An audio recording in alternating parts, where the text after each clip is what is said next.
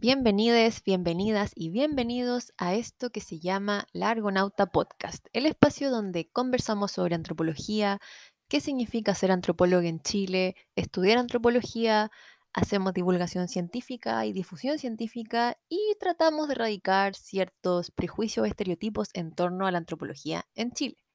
Como saben, mi nombre es Mariana Argo, o la Argonauta, soy antropóloga sociocultural y en este capítulo, todavía continuando el especial Estudiantes 2022, les traigo dos entrevistas de colegas que estudiaron antropología, pero que no se dedicaron o no se dedican actualmente a ejercer la antropología.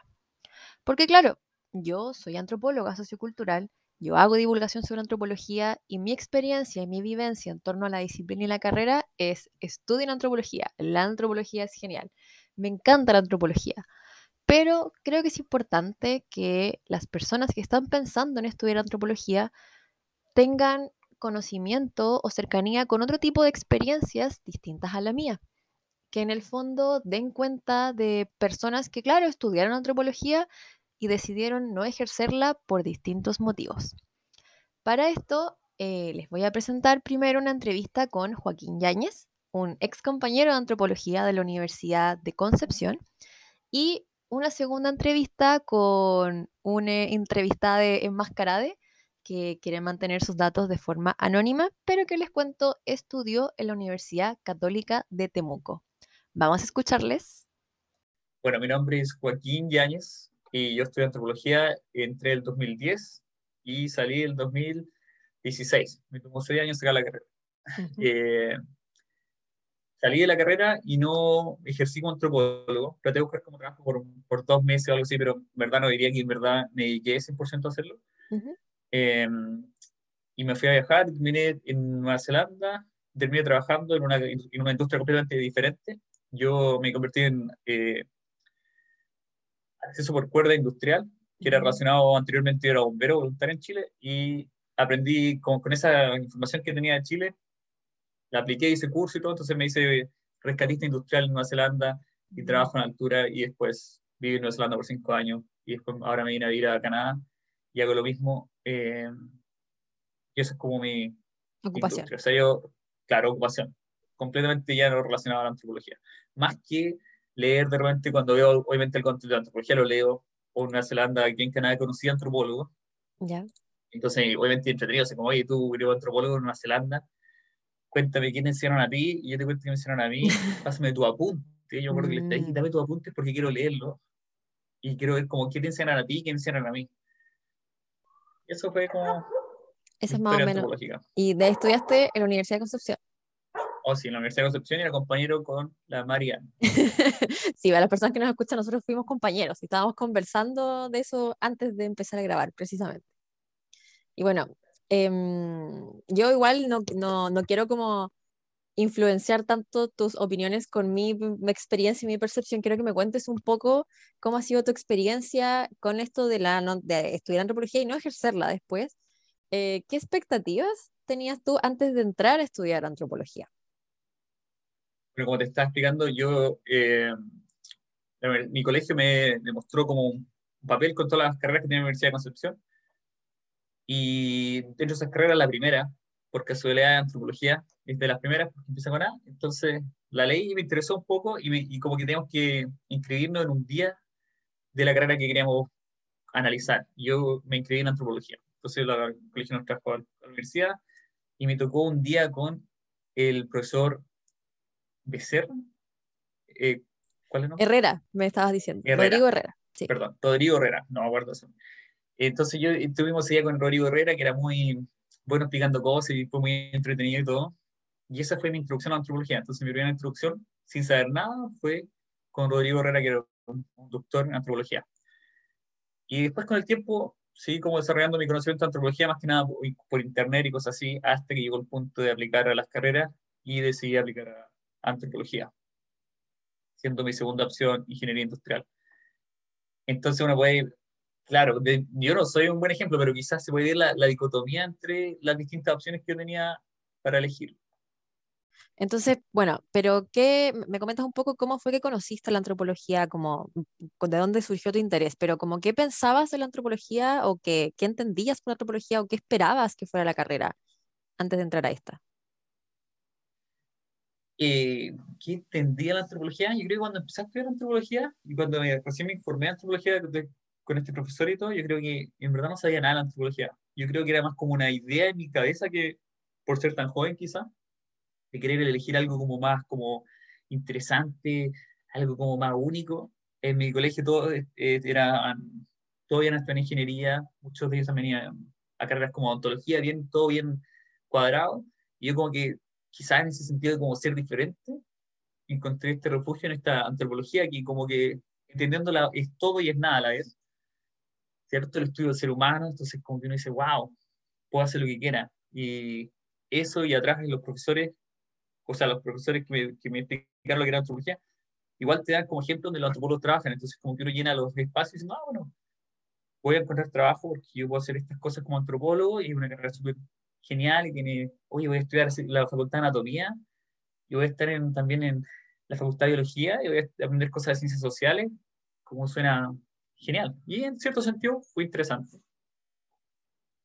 Buenísimo. Ya entrando en lo que es estudiar antropología, ¿Cómo fue para ti estudiar antropología? ¿Cómo fue la experiencia?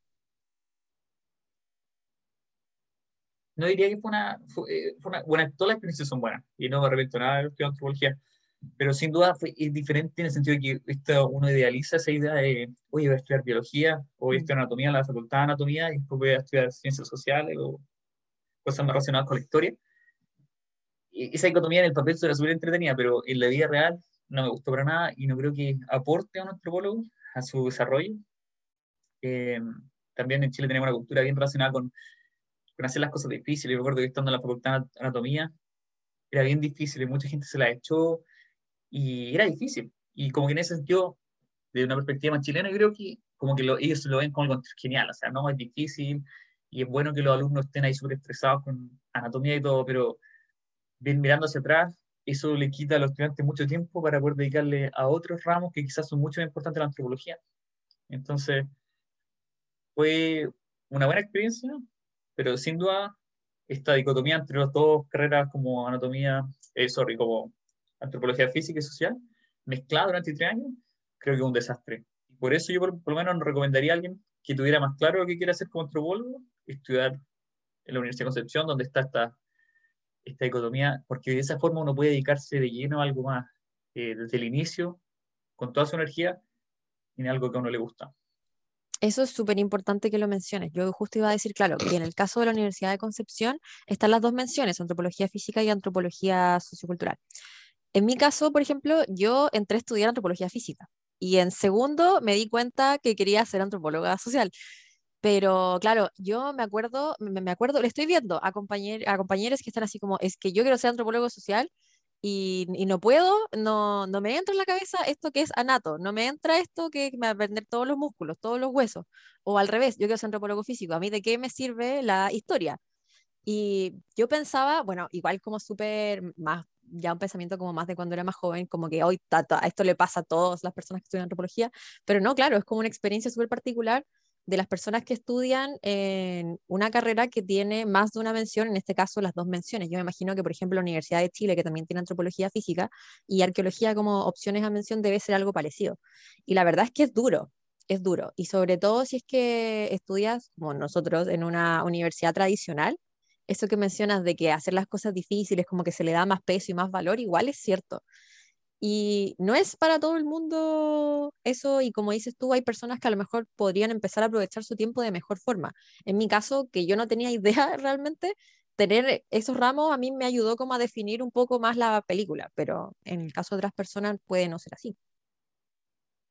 Claro, es una buena forma de definir quizá la película, pero una forma costosa, que cuesta tres años y es costosa en tiempo y en recursos y en... Entonces quizá a algunas personas les puede servir, pero también siento que a muchas otras personas les puede jugar en contra. Eh, y creo que es difícil también, porque cuando uno tiene esa edad, va saliendo del, del, colegio y tiene que tomar una decisión tan grande, de repente tome la decisión que tome, eh, uno se puede estar equivocando. Entonces, de repente, claro, aquí te dan dos opciones. Pero aún así, aunque en estas dos opciones, quizás hay muchas más opciones que estamos dejando de lado. Entonces, no sé, pienso que la, carrera debería estar dividida en dos secciones completamente diferentes y, o de repente hacer como un bachiller o algo así, y ahí como quiero tratar de entender un poco más la película y después dedicarse. Pero eso más que nada con, con, respecto a estudiar antropología. Lo otro también es que estuvimos en paro mucho tiempo. Em, la carrera estuvo en paro por harto tiempo, hace harto tiempo que, que no estuvimos con clase y todo, y eso también me hace pensar que también la carrera es bastante larga, son cinco años. Igual, de nuevo, eso bien chileno, que casi todas nuestras carreras toman cinco años. Eh, yo me acuerdo al menos en Nueva Zelanda, eran cuatro años. Y, y no sé, de cinco años es como harto tiempo para, son cinco años de harto como para una carrera como antropología, siento yo. Imagínate, si, si nos dan tres años de poder decir esta, este, este mix, tres años de mix y dos años de especialización. Imagínate, y con todo el tiempo que uno pierde los paros, por ejemplo. Después, si podemos, podemos cortar eso fácilmente, un antropólogo podría estudiarlo en tres años y, yo creo que no habría ningún problema. Nosotros como antropólogos tuvimos que eso. Yo tuve que aprender química, biología y cosas que realmente son cero aporte, pero claro, estadística yo creo que es genial. O sea, yo, la uso hasta el, hasta el, día de hoy, pero me costó, reconozco que me costó. Estadística, eh, matemática, todo muy bien. Pero hay otros ramos que realmente son, o sea, pero un aporte cero que, es impresionante. Y mira, es, la economía también que tenemos que pensar atrás, lo que cuesta la carrera, antropología al menos donde la estudié yo, no es, un, una carrera relativamente barata, está como de la mitad hacia arriba, y esos años van sumando. Y de repente cuando uno es joven tampoco se da cuenta de esas cosas porque no quiere estudiar y como que ya eso lo vemos al final, o, pero después cuando uno sale y se da cuenta es como, wow, hay gente que realmente, yo en mi caso no tengo ningún problema en ese sentido, que tuve suerte, eh, pero conozco a harta gente que también así ahora está como, wow, la deuda es bastante grande. Y no sé, creo que esas son cosas para hablar cuando uno estudia antropología. No, pero está bien, son cosas que hay que pensar y cosas que, ah, insisto, lo que te decía al principio, a mí me interesa poner en la mesa cosas importantes que uno cuando es joven no percibe y que es como ya voy a entrar a estudiar esta carrera bacán y, y es más que eso al final, po. Igual sobre lo que mencionabas de, de, los precios, bueno, nosotros estudiamos una carrera que es cara, y es cara porque, por un lado, claro, al tener este mix de las dos menciones, tiene como uso de, uso de espacios y de materiales de laboratorio, y además que antropología en general tiene un valor alto por los trabajos en terreno, que si bien no es como que fueran de la mejor categoría, digamos, que nos dieran muchos recursos para trabajar en los mismos trabajos en terreno, que hay que decirlo, em, Igual eh, hay que, se, pagan de otra forma distinta si solamente fueran clases lectivas como se dan en otras carreras. Y relacionado igual con los paros, claro, en el papel se supone que antropología dura cinco años, pero en el caso de la Universidad de Concepción el promedio de egreso son nueve años. Y yo conocí... Eso, wow. No, son entre siete y nueve. No sé si es la, la cifra actual, pero al menos cuando yo estaba estudiando eran siete años y vi hace poco, no recuerdo si la Universidad de Concepción o de otra, o de otra universidad, salían nueve años promedio de egreso. Y yo así como, ¿qué? Como que no podía creerlo. completamente. Entonces... Yo, pienso, sorry, que te interrumpa, pero me lo dice y me hace mucho sentido porque yo, por ejemplo, no era el mejor de los alumnos y salí yo creo que en seis años y, y después de mí mucha gente que entrando a estudiar conmigo siguieron saliendo después de mí y no sé si eran congelados, algunos congelaron, pero muchos de ellos siguen tratando de estudiar o se quedaron con algunos ramos, o lo que les pasa a todos que se mueran con el título. Me hace sentido, pero wow, es tiempo que uno se muera. Sí, entonces igual es algo que hay que tener presente y como de, y agregar que no es solamente por los paros, también por esto que decías al principio de que de repente hay muchas cosas que estudiar, en el caso de la Universidad de Concepción, por ejemplo, que no necesariamente se vinculan como con tus intereses o con las áreas en las que tú eres mejor, digamos, como estudiante. Porque es muy distinto eh, leer teoría y aprender teorías y cosas que aprenderte los huesos de la cara, por ejemplo o aprender como segmentos de huesos, que, que es difícil, o aprender estadística. Entonces igual hay que tenerlo presente. Y relacionado con eso, te quería preguntar un poco, eh, ¿cómo sientes que la carrera te permitió o te ha permitido o no te ha permitido desarrollar como tus temas de interés a nivel de estudiante y posteriormente? Como que, Hay, hay, cabida para tus temas, digamos, en el fondo es eso. No, yo, yo, creo que por lo menos cuando, cuando uno es joven y cuando yo entré a estudiar, no tenía ningún tema de interés definido. Mi interés era aprender antropología. Entonces yo creo que en ese sentido, la, la carrera no me dio como herramienta a mí para poder desarrollar mi interés, pero al mismo tiempo porque era muy joven y sin realmente tener un interés, y no está malo tampoco realmente no tener ningún interés, como que de repente uno va creciendo y ahí se dando cuenta que él le interesan más y que él le interesan menos. Eh, unas personas que yo hablaba con ellos que salieron conmigo, o sea, que entraron a estudiar conmigo, me decía lo mismo, me decía como, yo creo que ahora le podría sacar más provecho a la carrera de antropología si la estuviera ahora, que conozco mis intereses, que si la estudiara cuando la estudié cuando salí del colegio, donde en verdad no logré percibir mis intereses y adaptarlos con la antropología. Y no sé, eso me da mucha atención. Yo creo que la antropología requiere harto trabajo, porque tiene un, mercado complejo, entonces requiere que uno realmente tenga un interés y que lo mezcle con la antropología. Eh, y de repente cuando uno es joven no, no, no, encuentra ese interés, entonces no logra, hacer, no logra pegar las cosas juntas, sale, sale la carrera y como que de repente ya, si ahora tengo un interés cuando salí de la carrera, ahora tengo que juntar las cosas.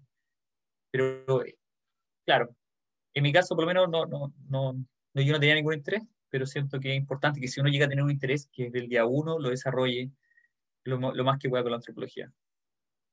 Es interesante porque me recuerda una conversación que tuvimos por Instagram hace tiempo, que tú me decías que, claro, tú recomendabas más estudiar antropología como una especialización, no como una carrera de base. Y se vincula un poco con lo que dices como de los temas de interés al final. Claro, y conversaba también con otras personas que salieron de la carrera y les planteé eso, les decía, yo creo que realmente antropología eh, es una opinión personal, pero yo creo que les faltan más herramientas. Yo creo que la, antropología ahora para mí sería una carrera ok si, si fuera de tres años. Con las herramientas que te están entregando, yo creo que vale la pena estudiarla tres años. Con las herramientas que te entregan hoy en día, estudiando las cinco años, Universidad de Concepción, no creo que valga la pena. Eh, creo que una forma de, de, mejorar esto sería personas que estudian cualquier otra carrera que sea incluso un poquito relacionada o algo con la ciencia social o cualquier cosa. Eh, tienen más herramientas normalmente esas carreras, entonces ellos van con muchas más herramientas y después llegan a un punto en que pueden involucrar la antropología. La antropología es esta umbrella más generalizada.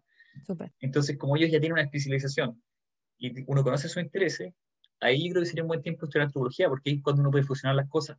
En vez de antropología, que es tan general, partir desde una base tan general es complejo en el mercado laboral, eh, incluso buscando tus propios como hobby, o sea, como tus propias motivaciones, es difícil. Entonces, yo lo daría al revés. Anterior antropología al final. Porque la antropología es tan general que puede agarrar cualquier cosa. Mm. Eso, eso sí. Sí, eso, mira, si bien estamos hablando, estoy hablando contigo que tu, eh, tu perspectiva en torno a la antropología es muy distinta a la que conversaba con otra de las personas entrevistadas, claro. Entrevistaba a otro antropólogo, un colega de otra universidad, y él me decía, claro, que la carrera de cierta forma es súper abrumadora por lo, lo, las posibilidades que da y que, es como súper súper abierto y son muchas cosas y claro, es cierto, y eso es cierto como cuando eres estudiante, cuando tienes un tema claro o cuando no tienes un tema claro y es cierto también después en el mundo laboral. Entonces, igual es importante tener ese elemento, eh, o sea, considerarlo antes de tomar una decisión como entrar a esta carrera. Y ahí igual te quería preguntar, ya como cerrando un poco el segmento sobre estudiar antropología, como ¿qué te hubiera gustado saber a ti antes de entrar a estudiar antropología? O si tienes como algún, algún consejo para las personas que están pensando en estudiar antropología. Mi consejo sería como eh, cuestionar las cosas un poco, eh, tratar de investigar y no quedarse con la primera información, entender que la gente también tiene como bias respecto a algunas cosas, que si le preguntan a los profesores de la universidad, su respuesta también está relacionada con que ellos son profesores de universidad, con que ellos quieren que tú estudies. Y también yo me acuerdo, yo me acuerdo una, una, oportunidad muy simple que tuve cuando yo estaba estudiando antropología, fue que un, un, amigo va y me dice, ya, pero ¿qué es la antropología? Y ahí sabemos al tiro, hablamos de los memes antropológicos, explicarle a mi familia qué es la antropología, y este amigo me siguió preguntando qué es la antropología. Y yo di mi respuesta la universidad, que me dijeron los profesores. Los profesores me enseñaron una línea, esto es la antropología. Le dije eso. Y seguí respondiendo, me siguió preguntando, mi amigo me seguía preguntando, ya, pero ¿qué es? ¿Qué puedes hacer? Y yo llegué a un punto en que él, él me hizo realizar, yo estando como en segunda antropología, me hizo realizar que en verdad no, el mercado laboral es muy complejo. Y como que, wow, me chocó, pero dije, no, si tiene que haber algo, algo más allá. Y, y ahora mirando en retrospectiva, yo si, si hubiese momento hubiese como, hubiese analizado mejor las cosas, me hubiese sentado y hubiese como escrito todo y, y, analizado mi, mi, mente en ese sentido, me hubiese dado cuenta que en verdad las herramientas que me están entregando no eran suficientes para encontrar trabajo. Estoy hablando de segundo antropología de universidad, que uno en verdad está metido con anatomía, con, con cosas de todos lados. Entonces uno no, entendía nada. Y como que ahora lo que diría a una persona que quiere estudiar antropología es que analizar esa, esa como parte que en verdad la gente no habla mucho, entender que hay hartos antropólogos que se arrepienten de haber estudiado antropología, que hay harta gente que sale con deudas muy grandes también en antropología, que también yo creo que pasa en todo Chile, pero no simplemente pensar con una carrera simple, que si uno en verdad quiere estudiar antropología, que la estudie, pero que se prepare para, para pelearla cuando salga a trabajar, para que se busque un nicho eh, y que la pelee de verdad. O sea, tenés que mirarte a todas las cosas que podáis, eh, centros de investigación, de tu hobby, tienes que ser como movido así al nivel de la Mari. Ese nivel de movido Oiga, ¿no? Eh, Buenísimo. Bueno, y ya nos estamos internando en, yo creo que la parte, la, sección que es buena, que todo el mundo quiere saber, más allá de, estudiar antropología, lo siento, mi, mi perra está ladrando, eh, respecto como al mundo laboral. Ok, eh, tú terminaste, te titulaste, terminaste, entregaste la tesis, defendiste, te tomaste la foto en el arco, ya, perfecto. ¿Cómo fue tu salida al mundo laboral luego de eso? Yo como que ya salí todo y, y me puse a buscar pega, incluso antes de salir la práctica y todo, como que entender un poco el mundo laboral. Eh, ahí como que nos empieza a dar cuenta, wow, no hay muchos cargos que pidan antropólogos directamente. No hay muchas publicaciones que digan, oye, busco un antropólogo. Entonces, como ya, uno se empieza a dar cuenta de algunas cosas. Y, y ahí empecé a investigar con más personas, usando networking, que networking creo que es lo más importante como antropólogo. Por eso es importante desarrollarse de un inicio, lo que le interesa, el área que le interesa para generar networking, para conocer gente. Esa gente te va a ayudar a postular o miles de otras cosas. Quizás hasta un poco de nepotismo, conociendo cómo funcionan las cosas en Chile. Y también meterse en la política. Entonces, como que ahí yo empezando, hablando con amigos de todos lados, me di cuenta que ya, si quiero trabajar con antropólogo, tengo que hacer mucho networking, encontrar un área y tengo que especializarme, hacer algo más. O puedo tratar de buscar pequeños trabajos y, tratar de ahí generar un currículum.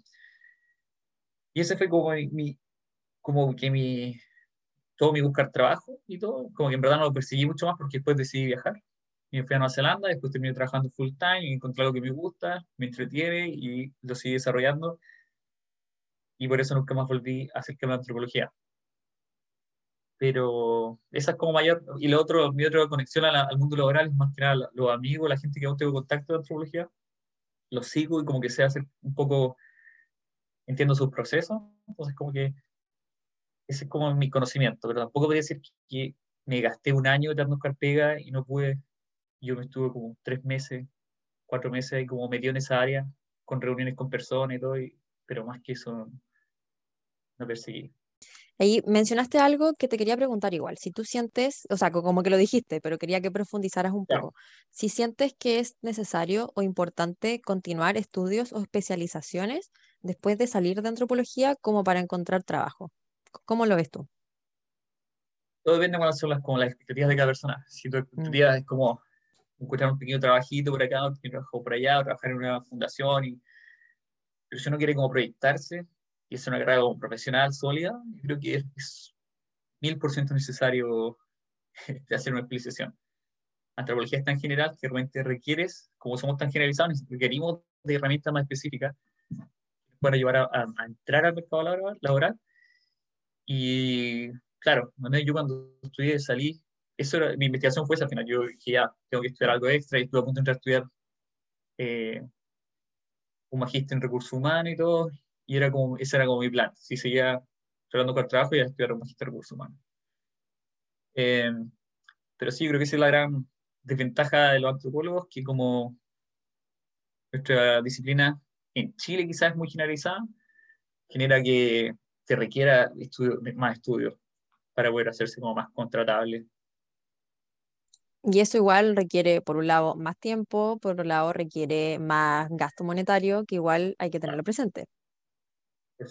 Porque estudiar, es muy difícil estudiar gratis, hay, hay cursos gratis, sí, pero de repente los empleadores valoran cierto tipo de especializaciones vinculadas como a posgrados más académicos que otro tipo de cursos, por ejemplo, que se encuentran gratis. Pero igual eso no quiere decir que no se puedan aprender cosas gratuitamente en Internet. Entonces igual hay que sopesar esos elementos también. yo creo que, bueno, yo soy antropólogo y donde vaya soy antropólogo todavía. Entonces yo me fui a ir a otros países por tiempo, entonces como que igual, desde la perspectiva antropológica, me doy cuenta con las diferencias de Chile y otros países.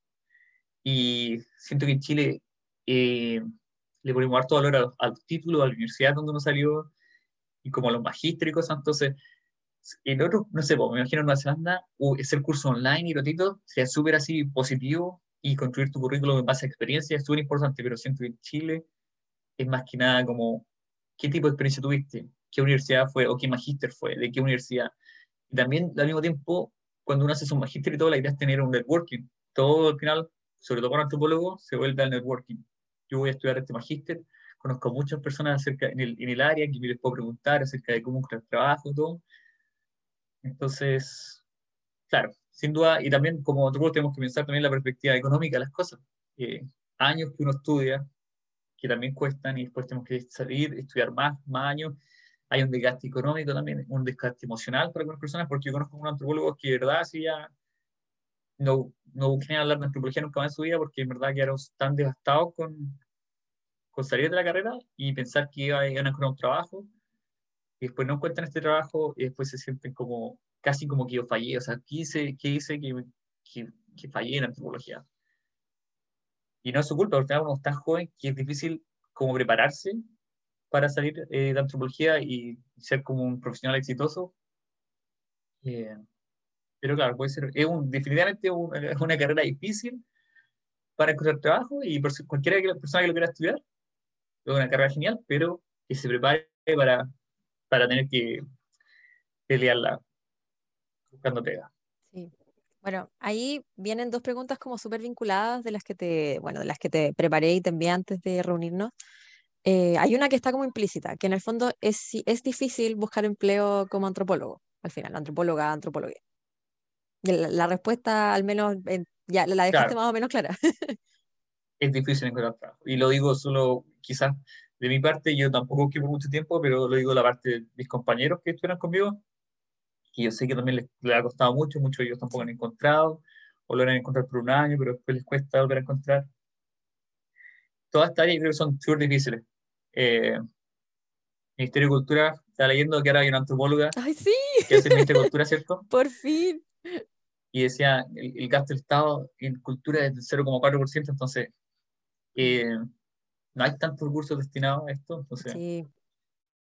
al mismo tiempo me hace pensar cuántos antropólogos, cuántos antropólogos Chile está generando, para qué mercado.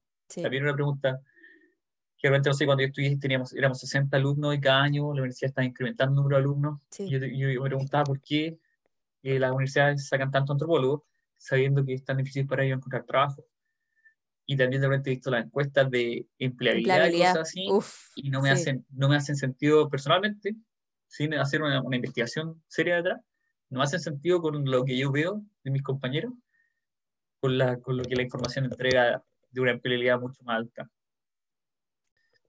Tomo, tomo un poco la idea que usa Canadá para informar a los estudiantes de que podría ser como un ejemplo que podrían hacer en Chile, que es más eh, basado en, hechos. En Canadá, eh, cada vez que uno quiere estudiar algo, la, la misma carrera que uno va a estudiar, te informan de las generaciones pasadas cuántos de ellos están morosos con su, con su deuda estudiantil.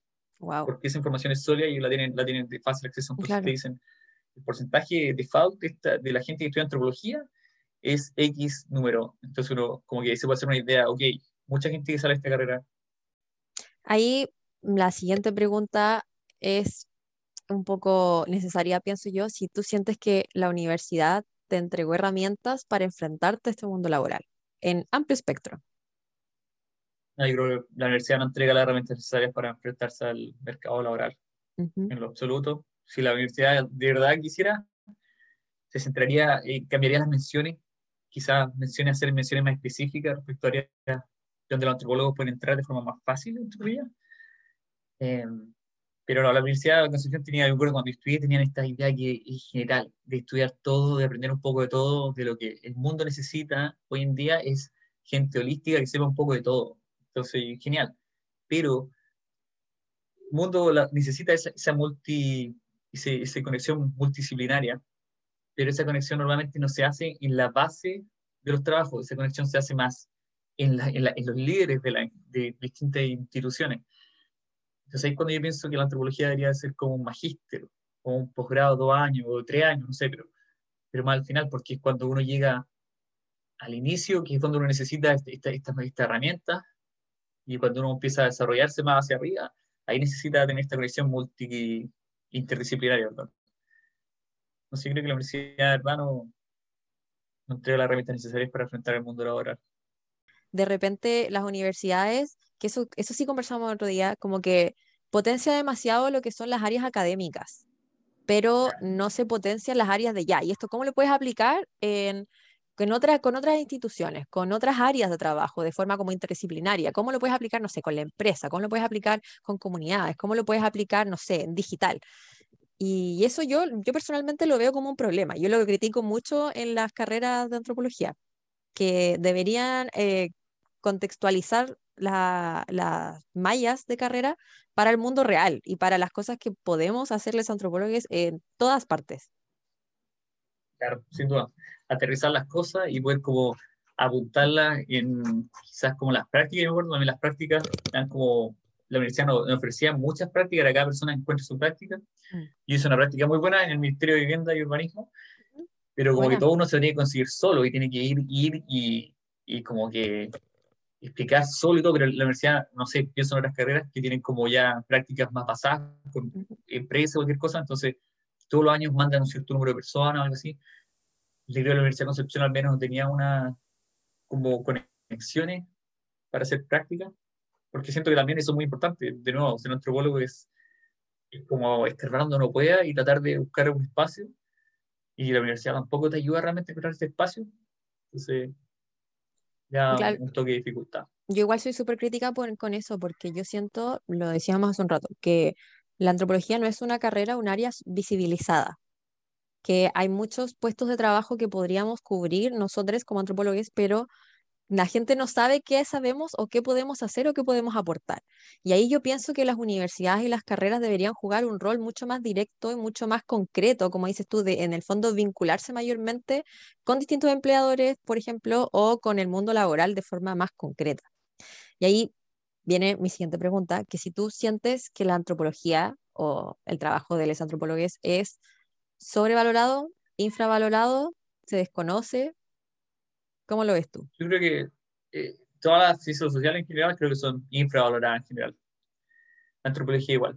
Yo creo que la antropología está infravalorada, pero creo que sus estudiantes la sobrevaloramos de repente. Y eso puede jugar en contra. Está, está buena la forma de plantearlo. Mm. Me, me da material para pensar. Eh, la de la cuestión tenemos la sobrevaloramos en el sentido de que la estás diciendo que el antropólogo le cuesta entrar a, a, como un área laboral, porque la gente no sabe lo que hacemos, pero de repente creo que los mismos antropólogos no sabemos lo que podemos hacer. Mm. Este es un ejemplo medio leso, pero me acuerdo cuando estuve, en el Ministerio y Urbanismo, eh, estaban desarrollando como un libro acerca de una historia. Eh, esto, bueno, ah, no me acuerdo exactamente cómo se llama el programa, pero era, tenéis que hacer un libro necesitaban que alguien me ayudara a redactarlo y todo. Eh, y yo, pues, nunca tenía que decir, oye, yo puedo hacer eso, porque yo soy antropólogo, y como que nunca, en verdad, tenemos como, nos, explicaron, oye, tú eres un antropólogo, tú eres un storyteller, tú eres aquí una persona que viene, tú eres, teníamos ser seco para escribir, porque tenemos que contar nuestra historia, lo que nuestra etnografía, lo que sea. tenemos un antropólogo tiene que ser un escritor también. Entonces, como que realmente yo, saliendo recién, como que no hace, no hace esa conexión y dice, oye, yo puedo escribir eso porque está dentro de mi rango de cosas que puedo hacer. Entonces, realmente, como muchas otras cosas así pequeñas que realmente uno, los mismos antropólogos cuando salimos, como que realmente no nos sentimos como, oye, no, dame ese trabajo. No, que va a ser un periodista, pero también lo puedo hacer yo, ¿por qué no? Y eso viene también por nuestra educación en la universidad, porque tampoco nos pusieron cosas particulares en la malla que te dieran como, eh, ¿cómo se, la confidence, no sé, eh, como la confianza. la confianza, de, de, poder como decir, oye, yo puedo hacer esto.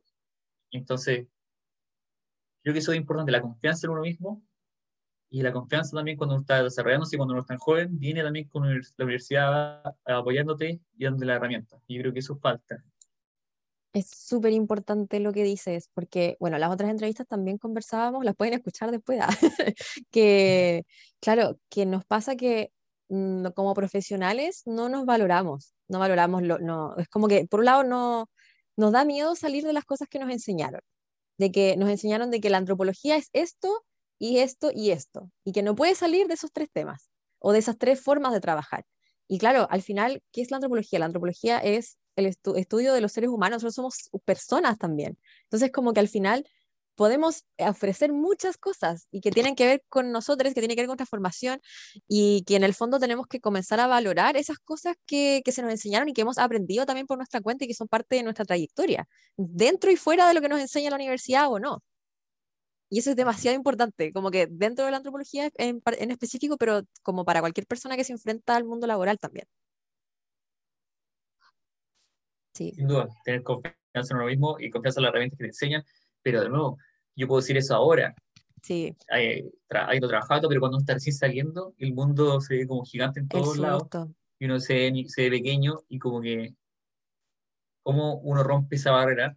Siento que es, la forma de romperla cuando uno es tan joven es que las herramientas que te dan sean tan poderosas, tan marcadas, que uno se sienta con, con la, la, la, afirmación de decir, oye, yo voy a tomar esta cosa, yo puedo hacer esto en, en un proyecto. Sí. Yo quiero transmitirle eso a la gente joven, que no sean como nosotros, que no, no les pase como te pasó a ti, como me pasó a mí, que enfrentarte al mundo laboral es mucha frustración y decepción al principio, es terrible. Pero claro, si yo... a, todos les pasa. Yo, me, yo me enfrentara al mundo laboral, ahora recién salía con la, la, autoconfianza que tengo, como de mis capacidades, mis habilidades, lo que sé, en lo que me formé y todo el tema, yo creo que sería otra la historia. Y eso igual es, es mitad culpa mía y es mitad culpa también de la formación que tuvimos. Claro. Y también, ahora tú mismo lo dices, pero tú también puedes empezar hoy día mismo y tú ya tienes esta herramienta y con lo que sabes puedes buscar trabajo y sabes tus tu capacidades y todo. Entonces tú llegaste a ese punto. Mm. Eh, no tienes que estudiar antropología de nuevo para poder brillar como antropóloga. Tú todavía puedes brillar ahora mismo mm. con tus conocimientos. Y de repente mí siento que hay antropólogos que, se que no hacen nada por mucho tiempo, o no logran encontrar trabajo, o tienen que vivir, y tienen que trabajar en otra pega y después como llegan los años, como que ya se sienten como ya estoy desconectado de la antropología, ya perdí con la antropología. Y no, tú eres un antropólogo para toda tu vida y tienes que renovar, ¿no? Si alguien siente que quiere volver a, partir, métete de nuevo a un centro de investigación, de nuevo, hacer miles de cosas chiquititas por todos lados mm. y, aplicar a trabajo como loco, ¿no? O cambiar, o cambiar la ruta, o sea, si a lo mejor ya te estudiaste antropología y no ejercita antropología, pero como dices tú, uno al final es antropólogo para toda la vida porque es como una perspectiva de vida también, que siento yo, no sé, eh, al menos como yo vivo la antropología. Pero a lo mejor trabajar en antropología no es lo que te llama, a lo mejor como tú estás trabajando otra cosa y está bien, está bien haberse recibido antropología y no trabajar de antropología es válido también si que encuentras algo que te llame más o que te guste más. Sin duda alguna. Yo soy antropólogo, no planeo ejercer antropología, pero encontré otro mundo laboral de algo que me encanta, lo paso muy bien y estoy haciendo otros cursos para ser programador en el futuro. Oh, buenísimo.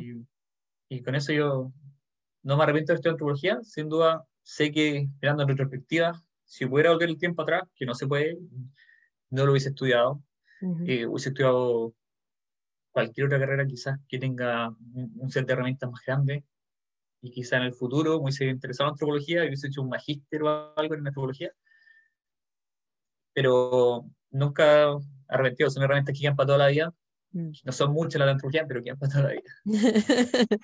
ok, ya para ir cerrando un poco la entrevista, preguntarte por último, similar al segmento anterior, algo que te hubiera gustado saber sobre el mundo laboral antes de enfrentarte a este o algún consejo para las personas que se enfrentan al mundo laboral después de estudiar antropología o no, como tú lo veas.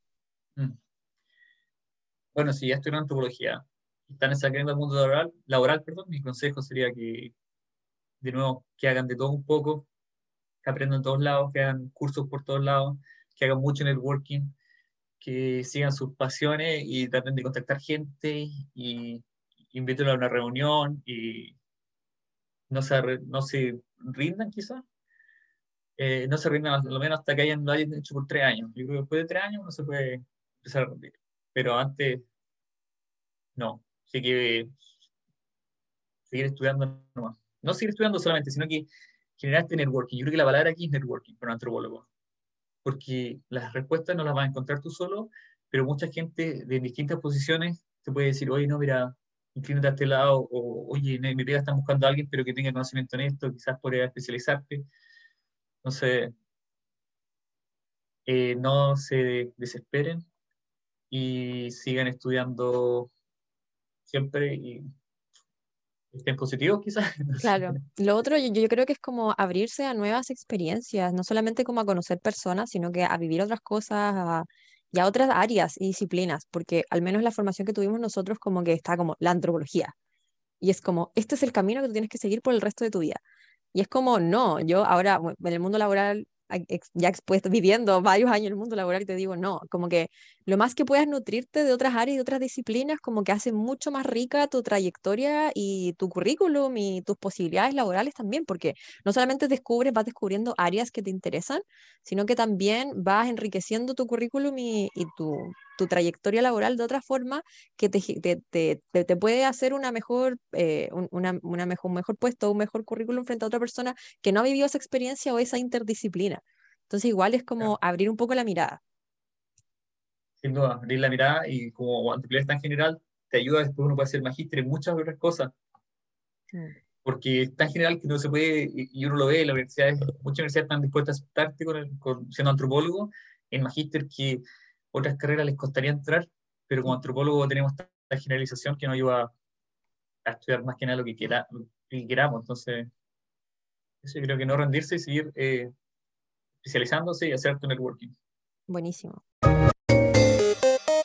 Ya, mira, eh, hola, yo estudié en la Universidad Católica de Temuco, eh, estudié antropología y actualmente me dedico a la repostería por pedidos.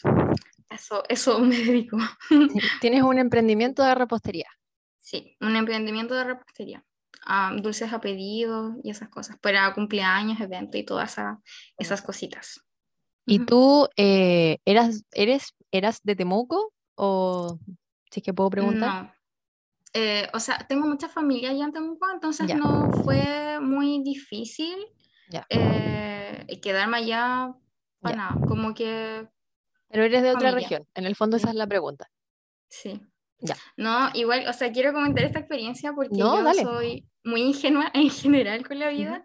Y cuando, bueno, yo di la PSU, creo que era esa la PTU, que es otro sistema, no sé cómo funciona, porque yo no sabía que al postular, em, o sea, como que se hacía por orden de prioridad, como mm. de cuando tú ingresas, como que tu primera opción tú quedas, y si quedas en tu primera opción, no corre el resto. Ya.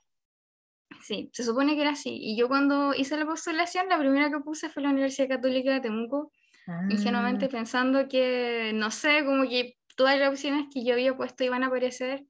Y nada, pues como que mi primera opción fue esa y eso fue lo que pasó y quedé el tiro. Y entonces quedaste al tiro y no la pensaste y decidiste entrar a la Universidad Católica de Temuco. Sí, no, sí, eh, me gustaba la malla, eh, y De todas formas, yo llegué a la carrera eh, porque leo mucho y por un libro, como que decía, oh, antropología y sonaba algo muy interesante, no sabía que existía en Chile, investigué si existía y me, me aposté por antropología. Buenísimo. Ahí te quiero preguntar, ¿cuáles eran como las expectativas que tenías antes de entrar a la carrera con la misma carrera? Mm si te acuerdas. Em, o sea, sí, es que fue hace tanto tiempo atrás. Em, yo creo que mi primera expectativa eh, fue relacionada con la serie Pons, no sé, como ese imaginario de tal vez un antropólogo forense. Y claro, pues la Universidad Católica de Temuco solamente tú egresas como antropólogo social. En la Universidad de Concepción creo que es la única en Chile que tiene antropología física. No, es la de Universidad de Concepción y la Universidad de Chile. Ya, ya, bueno. Eh, cuando yo estudié sola, o sea, la, la carrera yo estudié solamente tenía antropología social. De todas formas, como que me decepcionó un poco esa situación porque yo de verdad tenía muchas ganas de, no sé, saber de huesos y, y, todo ese imaginario que uno tiene cuando entra como en la carrera de fósiles, que también está muy ligado al área de la arqueología.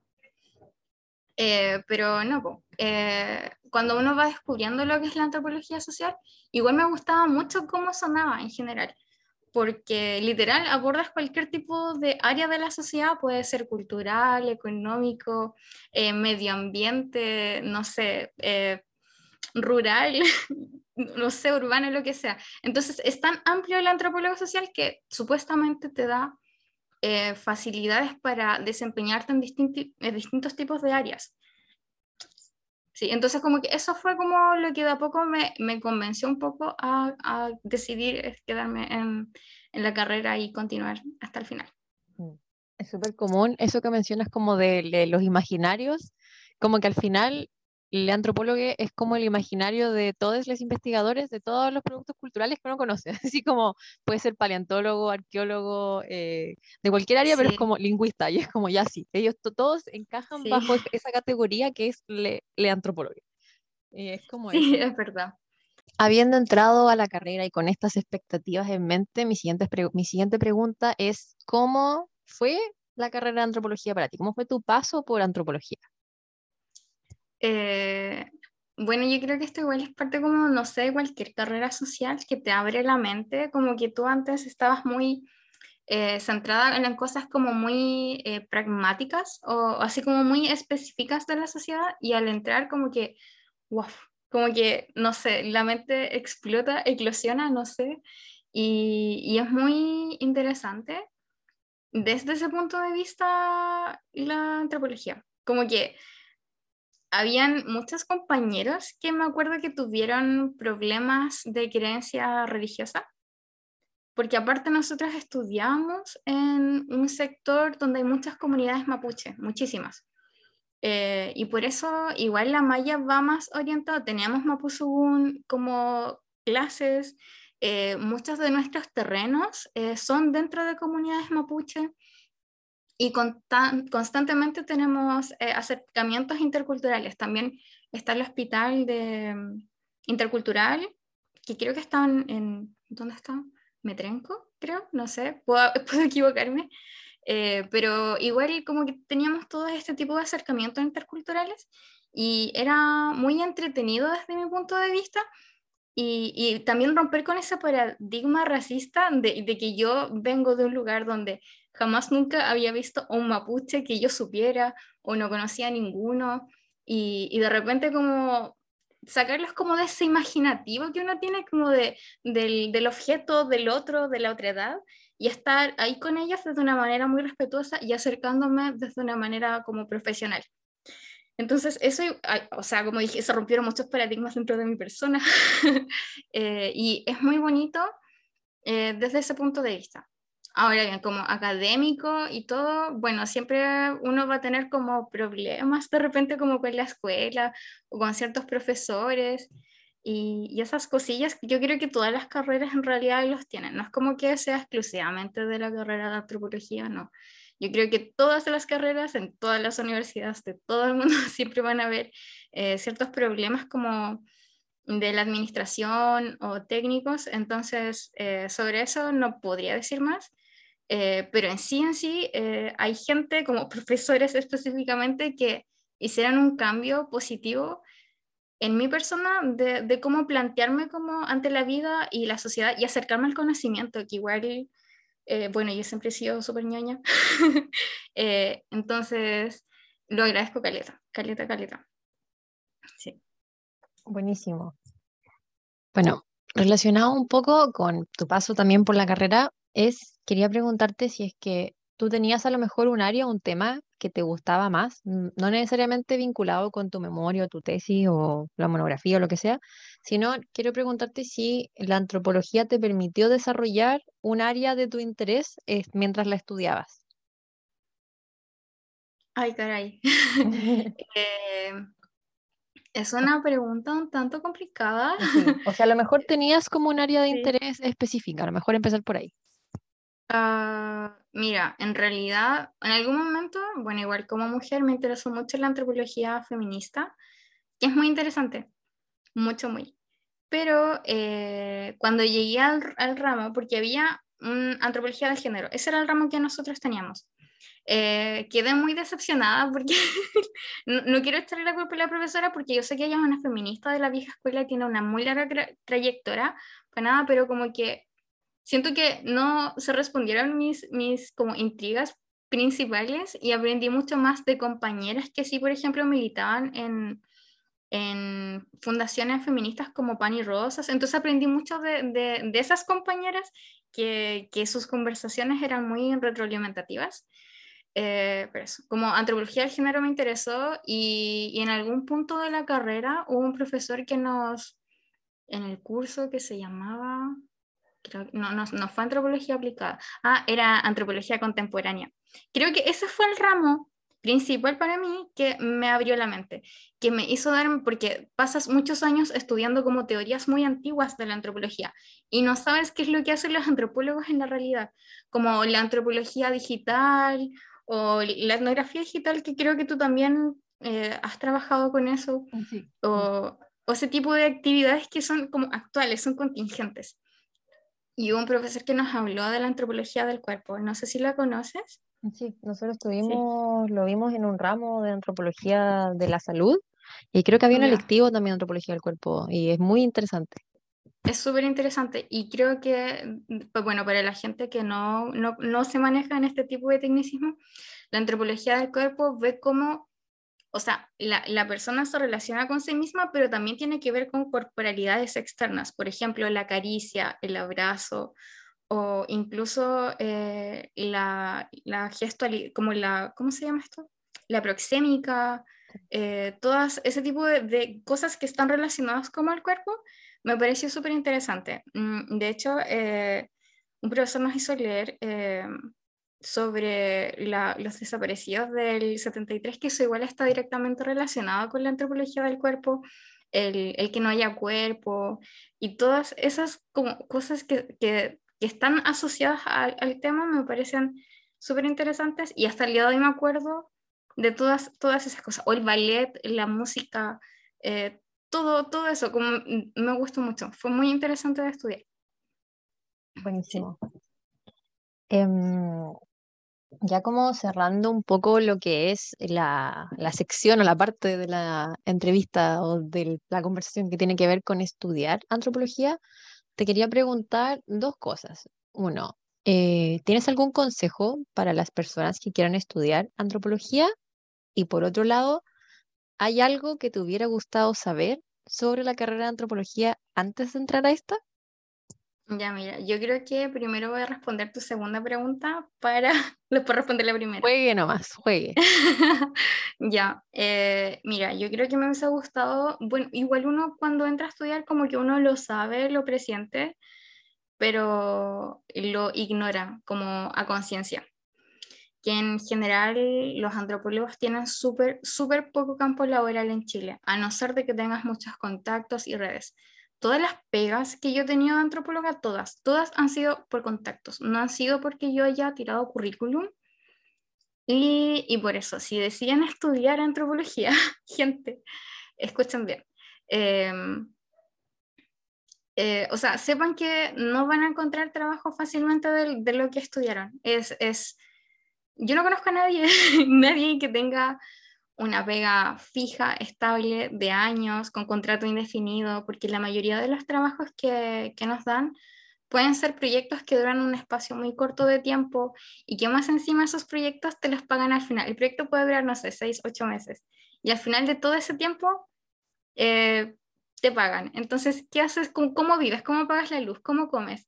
Durante todo ese tiempo se te lo van a pagar al final. Entonces, y, y, no solamente eso, mm, igual eh, otra opción que podría hacer sería eh, trabajar en investigación o, o, en universidades siendo profesores, pero muchos de esos cupos están súper ocupados, están, o sea, literal casi tenéis que matar a alguien para poder entrar en, en uno de esos puestos. Eh, entonces, de verdad, la situación es súper crítica, es compleja, y no solamente por eso, porque ya de por sí es súper difícil eh, encontrar trabajo así nomás. Eh, lo otro que también es súper complicado es que no, eh, la gente no sabe lo que hacemos. Entonces, ese es, como el, es el mayor problema y, y creo que tu labor es súper importante, eh, Mari, porque la, divulgación de la antropología es algo que es súper necesario. Y, y, no sé, me acuerdo una vez que yo le dije a alguien, eh, oye, estoy estudiando antropología y alguien me dijo, oh, qué bonito es estudiar las estrellas. Y confundió antropología con astronomía. O que me digan, sí, o que me digan, eh, ah, estudias como los dinosaurios, pero eso es, eso es obsoleto, eso como, ¿de qué sirve estudiarlo hoy en día? Y, y no sé, es, es realmente súper complicado eh, traspasar esa barrera y postular a un puesto donde tú tienes que constantemente estar diciendo a qué te dedicas, cuál es tu área de expertise. Entonces, eh, es muy frustrante porque después cuando estás en el mundo laboral y buscando pegas, eh, te das cuenta de que la gente que está a cargo de proyectos que probablemente podrían ser de tu interés no son personas que están como capacitadas eh, profesionalmente desde, sus propias carreras para poder estar en esos puestos. Entonces, es frustrante a cagar. es mucho, mucho. Dijiste, dijiste, muchas cosas que creo que es importante como puntualizar, porque ya, insisto, eh, en tu experiencia, que no quiero contaminarla con mis opiniones, tu experiencia en el fondo es una experiencia que estudiaste antropología y disfrutaste la, carrera, pero te enfrentaste al mundo laboral y decidiste seguir otro camino, que está bien.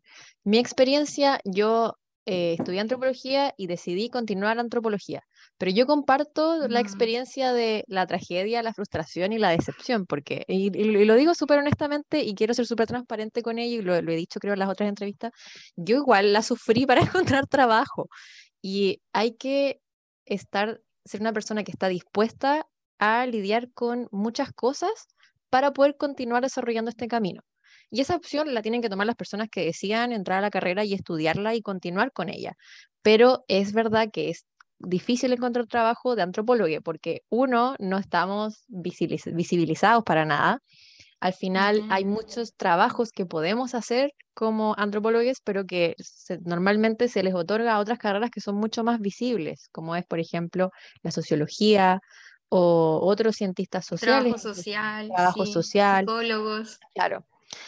Em, por otro lado, está el tema de que, claro, eh, como no se sabe qué hacemos, las personas, las empresas, las instituciones no buscan antropólogos y es súper desmotivante meterte a LinkedIn, buscar empleos de antropólogo y encontrar una oferta vinculada a arqueología o a consultoría, cuando no quieres dedicarte a ello. Y es como es, eh, y, y, eso de, ah, estudias dinosaurios es una cosa de todos los días. Yo siempre digo, me encantaría, pero yo estudio Ojalá, qué interesante. Sería genial estudiar dinosaurios, pero yo no lo hago. Y el tema es que, ¿se puede encontrar trabajo de antropólogo? Sí, pero es difícil. Y como dices tú, el escenario de trabajar por, proyectos también es súper frecuente. Y tratar de salir adelante, independizarse de tu hogar familiar, eh, con esta como inconsistencia económica y laboral, es un desafío también. Y, y, si quieres seguir ese camino, tienes que aprender a fluir, a ahorrar y en el fondo a, fluir como con ese, con ese torrente de dinero que no es consistente o a lo mejor complementarlo con otro tipo de vías o salidas laborales, al menos hasta cierto punto. Sí. Entonces, es, quiero, quería recalcar estos elementos porque creo que son elementos importantes a tener en consideración a la hora de, de querer estudiar antropología. A lo mejor ahora que tenemos una ministra de las culturas que es antropóloga, a lo mejor... que es lo mejor. Cuando yo me enteré, como que me puse a llorar en la micro porque no podía creer. Yo también. Yo creo que es como la misma emoción de los profes al tener un, un ministro que es docente de aula a, a, un ministro de cultura que sea antropólogo, como que antropóloga en este caso. Entonces, a lo mejor a futuro las cosas van a cambiar para nuestra área laboral en cuanto a que idealmente se van a comenzar a destinar más fondos para lo que son ciencias sociales, y, ojalá pues, específicamente para antropología, y ya con esto se comenzó a visibilizar mucho más nuestra disciplina. Yo en, un diario, creo que en la radio Bio Bio, así como que, ¿quién es Julieta Brodsky? Y se habla como sobre su trayectoria y su carrera, entonces ya es un avance que la antropología salga un poco de los espacios académicos, porque eso es lo otro. Tú dices que eh, de repente los puestos de academia para hacer docencia o para investigación son reducidos. Por un lado eso es cierto, y por otro lado eh, lo que es academia es súper cerrado. Como que en general se produce conocimiento para la misma academia y no para ser externalizado, visibilizado o, o siquiera a veces ni siquiera llevado a las comunidades con las que se trabajó. Yo soy súper crítica No. con eso porque me, me parece que hace mal, como que es una mala praxis académica y por otro lado En nos, hace, nos hace sí. pésimo como antropólogos porque no nos visibiliza para nada. Sí. Entonces, no, y aparte, eso. el rapport es muy importante, como... Sí. Como que es como tener en consideración a la otra persona, como humanizarla. Porque al final si Mm. utilizas como, no sé, la información que te entrega una persona para una entrevista, no sé, para un trabajo en la universidad, para tu tesis, para tu tesis de cualquier grado, y no reconoces, no le entregas la información que de vuelta, el análisis, el trabajo que tú hiciste a esa persona que te ayudó, en el fondo para ti fue solamente un dato.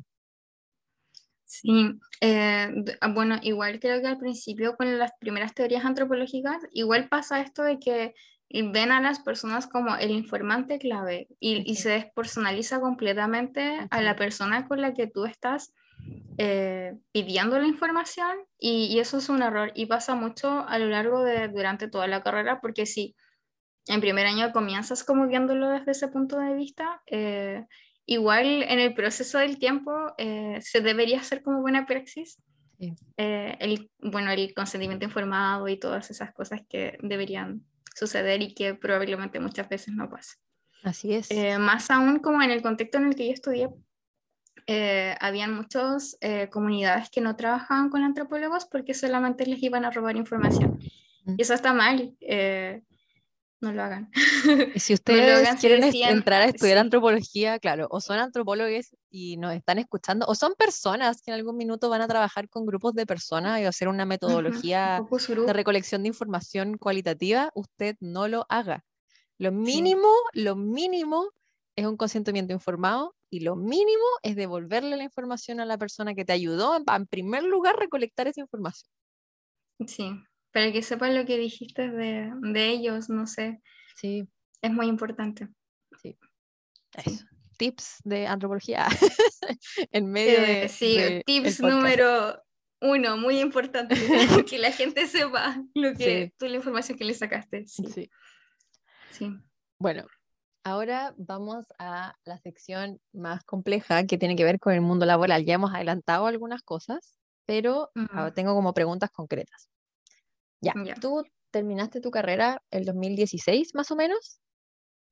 ¿Te, te Sí, titulaste? no me acuerdo bien la fecha, francamente, pero pasó hace mucho rato ya. Se entiende. Sí. Bueno, eh, terminaste la carrera, te titulaste, etcétera, y sales al mundo laboral. ¿Cómo fue tu salida al mundo laboral? Si pudieras describirla. Eh, wow.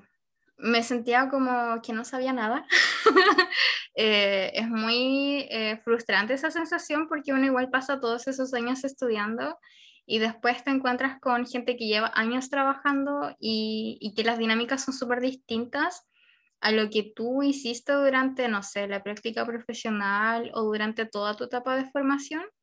Eh, entonces fue como un mundo muy distinto y, y pucha, eh, otra cosa que me pasó es que es como la frustración de, de, de tirar y tirar y tirar currículum y como actualizar el LinkedIn y, y no sé, buscar como en muchas regiones de Chile y que para las pegas que a lo mejor que podrían interesarte no te llamaban porque pedían, no sé, cinco años de experiencia en el área y un unicornio así rosado volando, como que era muy, muy difícil eh, cumplir con, con los requisitos de, que pedían para los trabajos. Y como dije eh, anteriormente, todas las pegas, todas, todas las pegas que yo tuve fueron todas por contactos, como por eh, gente de la carrera o por amigos que conocí de otras carreras y que me dijeron, ah, mira, están necesitando alguien aquí, podría ser de tu interés. Y, y entonces eh, es, es, frustrante porque al final te das cuenta de qué sirve como tener el currículum si, si no, ¿cómo se llama? Si no, no te llaman, como, ¿de qué sirve? Si en el fondo lo único que sirve es como eh, que alguien te llame, como que sepan que estás buscando y como que, ah, mira, estás necesitando alguien acá, podrías ir, podría ser de tu área de interés y allá vas. Entonces, es como esa sensación de, oh, estoy chiquita, oh, no sé nada, oh, qué terrible es el mundo laboral, o oh, necesito gente y redes de contacto más amplias. Eso fue como todo mi proceso de, de, de todo. Sí, e- es, eso. Concuerdo y empatizo. Yo, yo, creo que no solo para la antropología, sí, porque al final pasa que obviamente una se enfrenta al mundo laboral y recién egresada y te piden cinco años de experiencia para todas las carreras o para todas las áreas y eso es frecuente. Pero en la antropología yo siento que es particular el caso de lo que les decía previamente de que buscas antropólogo, porque antropóloga no existe si tú buscas carreras, antropólogo. No, bueno. Eh, carrera, o sea, empleo de antropólogo. Y no sale, no hay nada, no aparece no nada. No sale. Oh, me acuerdo que había, yo antes eh, estudié en un colegio comercial, como mi liceo comercial, y estudié la sección de contabilidad. Y me frustraba mucho porque en mi casa recibimos el diario todos los días, porque mi mamá tiene suscripción al diario y eh, todas las pegas, pasó así como un periodo de seis meses sin trabajo y yo miraba el diario buscando a ver si habían, y lo único que pedían eran contadores auditores, contadores auditores aquí, por allá, y yo así como, ¿por qué no seguía estudiando contabilidad? Que yo ya lo tenía avanzado en el liceo y decidí estudiar antropología. ¿Quién se le ocurre estudiar antropología? Entonces yo estaba muy como frustrada interiormente porque no nos solicitan, no, nadie nos pide como, eh, y si nos llegaran como a pedir específicamente un antropólogo, tiene que tener un historial y experiencia en el área de, no sé, mucho tiempo. Y que, recién salido claramente no lo tienes. Lo que dices es súper cierto y no, no hemos hablado de eso también, como de el proceso emocional de sentir que estudiaste algo que no te va a servir para vivir, Aparte, eh, y, es súper cierto, y es duro, y pasa, y yo, yo igual pasé por eso, yo amo la antropología, honestamente no me veo haciendo nada más porque me llena demasiado, pero sí pasé por eso. Qué bonito escucharlo. pero sí, gracias, pero sí pasé por eso, pasé por esa sensación de, ¿para qué estudié esto? Debería haber estudiado, no sé, muchas otras carreras que, que sí aparecían cuando tú buscas en los portales de empleabilidad. Y otra cosa que me pasó con la carrera es que, ya, igual yo creo que esto es como una crítica normal que se hace dentro de la sociedad, así que no voy a decir nada nuevo en realidad, pero cuando yo decidí estudiar antropología tenía 18 años, era una bebé. Mm. Entonces, después cuando uno va creciendo y, y, después como que sales como de la vida, te das cuenta de que tus áreas de interés son mucho más amplias que tal vez solo la antropología y que la, la carrera que estudiaste en realidad no te define. Esa es la cuestión. A mí me gusta, no sé, el diseño de vestuario, me gusta la cocina, no me gusta tanto la cocina como sí me gusta la repostería, porque puedo mm. hacer cosas bonitas y por eso me dedico a eso. o no sé, también me gusta eh, la fomento lector, como cosas que en realidad a mí me gustan y me interesan, que van mucho más allá de la carrera y en realidad no estoy diciendo que la antropología no me guste, porque por algo la estudié, por algo me gusta, por algo la terminé. Eh, pero eh, es muy como difícil tal vez eh, tener 18 años y decir la cosa que en realidad va a definir toda tu vida, es difícil. Sí, como que nos ponemos, yo siento que nos ponemos, bueno, nos pusimos y le ponemos demasiada presión como a los jóvenes todavía, porque ya a diferencia de cuando nosotras entramos a estudiar, como que había estaba esta como percepción de que, de que tú eliges este camino por el resto de tu vida y no puedes elegir otro. Ahora hay como más apertura de mente un, poco respecto a lo que son como los años sabáticos y como respecto como al cambio de carrera. Hay un poco más de apertura, sí, pero todavía siento que no es suficiente. Y el tema con antropología, lo que yo he visto de como trayectorias exitosas de personas de antropología, son personas que empiezan a desarrollar su área de interés desde que están en la carrera. En oh, general. sí, pasa. Y eso es un tema sí, tenía una compañera que ella como que estudiando dentro de la carrera empezó como a hacerse contactos de antropólogos ahí mismo que ya, ejercían, trabajaban y ella eh, en estos momentos tiene una vega súper segura precisamente por lo mismo, porque ya empezó a hacerse camino y empezar, eh, no sé, transcribiéndole parte de las... Em, de, de, los informes, investigaciones que iban haciendo. Entonces, haciendo esas pequeñas cosas ya desde antes de salir, que uno no sé, cuando ya salió empezó a hacer, igual un momento en el que yo trabajé transcribiendo cosas, como le transcribía investigaciones a, a compañeros o incluso a un profesor le transcribí cosas. Eh, y después como que tuve mi, mi, ¿cómo se llama? Como la pyme de Facebook, así como Ah, hago transcripciones para... me, me llegaron transcripciones de gente que estudia derechos de eh, auditorías y cosas así, Mm, eh, o de clases de gente que estaba como siendo ya casi finalizando la carrera y no tenían tanto tiempo como para poder transcribir todo. Eh, entonces, eh, bueno, eso aparte, me desvío del tema. Esta compañera como que la hizo muy bien porque ella efectivamente empezó a trabajar en ello desde antes de salir. Entonces, cuando ya salió, ella ya no tenía que preocuparse tal vez de toda esa frustración. ¿Qué pasa a la gente común que sale de la carrera? Que es, oh, necesito buscar trabajo, como necesito comer, necesito pagar la luz, qué sé yo. Sí. O sea, mira, yo hice un video sobre consejos como del mundo laboral de antropología y yo recomiendo que si tienes un tema de interés desde que eres estudiante lo empieces a desarrollar en cosas que, Mm. o incluso ya egresada, incluso eh, con cosas que no necesariamente te generen remuneración, ya sea como un voluntariado de, no sé, Sí, de una sí. fundación, de un tema que te interese, es Sí. como tremendo tip, como dices tú, co- comenzar a desarrollar eh, desde otras perspectivas, desde otras aristas, por ejemplo, trabajando lo metodológico inclusive, o desde voluntariado, las cosas que te gustan. Pero si no tienes un tema de interés, también va a ser más difícil. Te lo digo yo, que entré a estudiar antropología queriendo ser antropóloga física, me dio vuelta la chaqueta en tercero y no encontré mi área de amor y de interés hasta que hace como cuatro años. Entonces Ya. yo he hecho muchas cosas, demasiadas cosas, ¿Y como tratando es? de Como, ¿qué encontrar mi gusta? camino. Yo en este momento trabajo y mis áreas de interés son educación, tecnología, género y game studies. Mejor si están las cuatro combinadas. Qué interesante. No, qué bacán.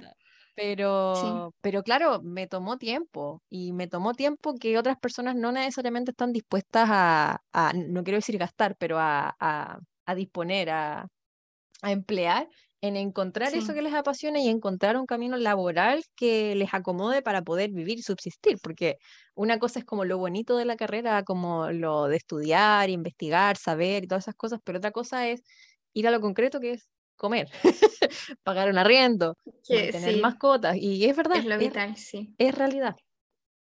Sí, Bueno. hay los hijos que son las mascotas Los ahora. hijos, los hijos perrunos, gatunes, perrunes, gat- gatunes y Sépalo, señor papá. Sí. Bueno, volviendo un poco a las preguntas, nos hemos desviado, pero siento que ha sido demasiado importante y rico para la conversación. Ojalá las personas que nos escuchan lo aprovechen y lo tomen en serio. Pero te quería preguntar si es que sientes que la universidad te preparó bien para el mundo laboral o no. Si te dio herramientas. Em, no, o sea, es que es lo que yo te dije, que, o sea, yo siento que la universidad te da como todo el tema de la información. Ahora bien, está en ti como tú eh, tomas esa información y la haces parte de ti y, y después sales al mundo laboral con eso. Eh, pero si me preguntas así como, no sé, si me dicen como, ¿cómo deberías dar una muy buena entrevista? Jamás me tuve ese tipo de tips o, no sé, actividades. Aparte porque como estudié en una universidad católica, el ramo que era de ética profesional estuvo muy ligado al tema religioso. Entonces, eh, con mis compañeros nos reíamos porque, porque, o sea, no sé, tenía que ver con aspectos morales y yo entiendo que está bien, o sea, no me burlo de, de ese tema en particular, pero sí siento que no nos servía en la práctica real como cuando uno efectivamente estaba en ese momento de, no sé, buscar pega o efectivamente hacer algo malo como con mal profesional. eh, Claro. porque pasa, no sé. Sí. Sí, pero si me preguntas como específicamente si la universidad me preparó, al menos la carrera me preparó, eh, no, porque igual cuando haces tu práctica, o sea, igual cuando yo estudié, la práctica profesional era al final de la carrera, o sea, en, en quinto año. Y ya después en el proceso de la nueva malla creo que hizo como una práctica intermedia, que era en, eh, finalizando segundo año, como terminabas segundo pasas a tercero. Ahí había una práctica intermedia que en ese momento recién se estaba implementando y los comentarios de la gente que, que hizo sus prácticas intermedias decían que eran, eran, no, eran, no funcionaban, como que no, no, no eran muy buenas. Y después cuando haces la práctica profesional, también siento que lo, lo, lo, haces como en la soledad, como que supuestamente tienes como un profesor de práctica que supuestamente te va a supervisar, pero muchas veces eso no pasa. Eh, o, y estás como realmente sola como ante el mundo laboral y, y, Y, tampoco es como que te llevan de la manito a, a, a, haga esto, todo. tampoco esa es la idea, pero sí un poco tal vez como de asesoramiento como real de todas las situaciones, porque en la práctica uno de repente se enfrentaba a cosas que no maneja, que no tiene idea y que y no te preparan para eso. O, o no sé, o cosas tan simples como, y esto igual está implementado mucho como en oficinas que, que son súper machistas, como, ah, la una en práctica que me haga un café como, ¿por qué yo debería hacerle un café a esta persona eh, si yo no vengo a esto, no vengo a servir café, yo vengo a ayudar y a colaborar desde mis conocimientos, desde lo que yo sé en X cosa, como, ¿por qué? Eh, entonces, igual, y tampoco dentro de la carrera nunca nos dijeron, oye, nunca vayan a servirle un café a, sus jefes o, o, nada, porque no, no le preparan. Entonces, si uno como que dice, no, no le voy a hacer, claramente después quedas como, no sé, como tachada de, no sé, baila o qué sé yo, entonces igual, es esa pequeña cosa, que no es una pequeña cosa que en realidad es muy importante, eh, también a lo largo, o sea, estoy segura que claramente a un alumno en práctica, hombre, cisgénero, hetero, no le van a pedir que vaya a servir un café. no tenía que decir y se dijo. tenía que decir y se dijo. ¿Por qué me pasó? Y, y como que yo quedé así como, pero, ¿por qué? Mm. Y obviamente la primera vez lo hice, pero después como que uno así como que, ¿no? Como, ¿por qué tengo que hacer esto? Si es que aparte te ves envuelta en una situación de poder de una persona que te va a evaluar después la práctica. O sea, una cosa es como lo de género y otra cosa es la relación de poder, bueno, que están entrelazados finalmente, pero... Súper. ¿Y tú qué haces? ¿Qué haces? Como nunca me dijeron que esto iba a pasar. Ni siquiera, no sé, en clase de género. eso, igual eh, es complicado porque yo siento que las universidades en general, no solamente las carreras de antropología, no preparan a sus estudiantes para, claro, este tipo de situaciones. Y a raíz de una publicación en Instagram de otra cuenta, creo que era Antropología para Todos, eh, grandes cuentas de antropología en Instagram, hizo como un compilado de consejos para ir a terreno. Que en el consejo de mm, seguridad que es como demasiado importante y es como son cosas que la universidad debería enseñarte, así como, eh, no sé, lleva una batería extraíble, o sea, externa para cargar tu celular. Comparte tu ubicación con alguien si es que no vas a tener señal de teléfono. Avísale a alguien que vas a salir a encontrarte con una persona y vas a volver, que son cosas súper básicas y que no necesariamente tiene que, tienes que ser hombre o mujer o género no binario, lo que sea, para que eso sea especialmente eh, real para ti. debería ser para todas las personas. Eso en cuanto como a las prácticas y las situaciones de la vida real. También mm. pasa que tampoco, bueno, tampoco preparan las universidades a las personas como para dar entrevistas de trabajo, para preparar currículum tampoco, y eso es muy necesario a nivel como global. Pero particularmente en el caso de antropología, yo siento igual que las universidades fallan en prepararte al golpe que es el mundo laboral que conversábamos hace un rato. Igual es problemático porque al final yo siento que los profes que tenemos o que tuvimos están demasiado inmersos en esta lógica académica, donde tienen un trabajo más seguro, sí. etcétera. Entonces, a mí me hubiera encantado que un estudiante de alguna consultora o que trabajara en una fundación o que trabajara en proyectos llegara y me dijera, ¿sabéis que el mundo laboral es así? Cuando yo estuviera, no sé, en cuarto, en quinto. Porque mm. así hubiera salido como un poco más preparada para lo que realmente es el mundo laboral.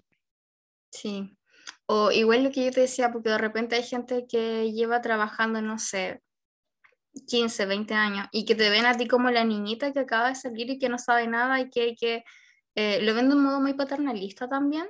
Eh, y es frustrante porque uno sabe que sabe y después, no sé, te llegan felicitaciones porque lo hiciste bien y esa persona aún así como que te sigue viendo así como la niñita que no sabe nada. Y es frustrante porque no te respetan como profesional ni, ni como persona incluso creo, no sé. Volvemos al tema emocional, volvemos al tema emocional de... La frustración que yo siento. La frustración de, eh, estás recién egresada, sientes que no sabes nada, te dicen que no sabes nada o te, te tratan como si no supieras nada, no hay carreras para nosotros y te empiezas a cuestionar la vida. Sí, es verdad. Y eso es real. Entonces, con esta conversación se busca prevenir este tipo de situaciones dentro de lo posible. Sí, la verdad es que lo prevengo. Igual como yo les decía en la sección anterior, que si decían, o sea, si deciden estudiar antropología, tengan muy claro que de verdad les va a ser muy difícil conseguir trabajo, a no ser de que desde antes y desde dentro de la carrera empiezan a hacerse un camino con gente que, no sé, que ya esté trabajando, que pueden, no sé, trabajar voluntariamente en alguna consultora o en alguna fundación, como lo decías tú, eh, y hacerse un camino desde antes, pero cuando ya tú sales de todo, de verdad es súper es súper difícil. Eh, hubo un momento en que como que yo preguntaba con mis eh, compañeros de carrera y literal como que casi nadie tenía pega, como que están todos cesantes y es muy frustrante, es mucho, muy frustrante. Quiero que lo tengan súper claro porque en lo personal me gusta mucho la carrera como en cuanto a teoría y en todo lo que se aprende porque es súper interesante y ojalá la gente pudiera conocer todo lo que nosotros sabemos y, no sé, es que de verdad es muy, muy bonito, pero eh, en el mundo laboral es, es, es difícil y mm, es súper es súper difícil y y no sé, o sea, y no sé si los quiero desanimar en realidad, porque al menos es mi experiencia. Por ejemplo, tengo una eh, conocida que ella decidió seguir estudiando antropología, hizo un magíster en el extranjero, volvió del, del magíster y todo, y no le daban pega porque estaba sobrecalificada. Entonces, ¿qué es eso? ¿Qué es eso? O sea, ¿de qué te sirve seguir estudiando y seguir como profundizándote en, tu formación profesional y, seguir avanzando y haciendo cosas, eh, pero que después te digan que, oh no, estás sobrecalificada, como si antes te pedían así como tener eh, años de experiencia y, y, no sé, un magister o, más diplomados y todo, y ella llega con eso y te dicen, oh, no puedes trabajar, estás sobrecalificada. ¿Qué clase de respuesta es esa? De hecho, te iba a preguntar exactamente eso. Si es que sientes que es necesario especializarse o continuar estudios del tipo que sea para poder tener mejores oportunidades laborales? no sé.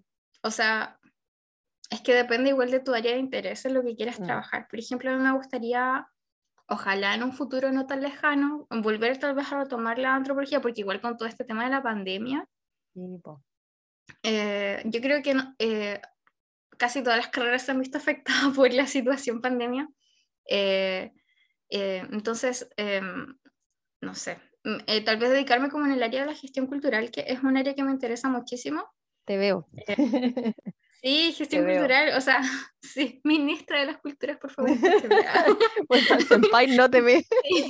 sí, em, pero igual, no sé, me gustaría mucho tal vez seguir como por esa línea, pero no, no aseguro que yo si sigo esa línea e, invierto en seguir estudiando, voy a tener pega después.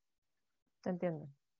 Es por eso, sí. No sé si lo recomiendo, yo creo que eh, más que nada como un interés personal, como de conocimiento, como sería muy provechoso seguir estudiando, pero después en la práctica real, cuando te encuentres así con la gente y digas, oh, mira, sí, soy magíster o tengo doctorado en tal cosa, y después la gente como te decir, no, está demasiado sobrecalificado. Incluso creo que solamente los doctorados tal vez podrían ayudarte con el tema académico, como para ser docente de universidad.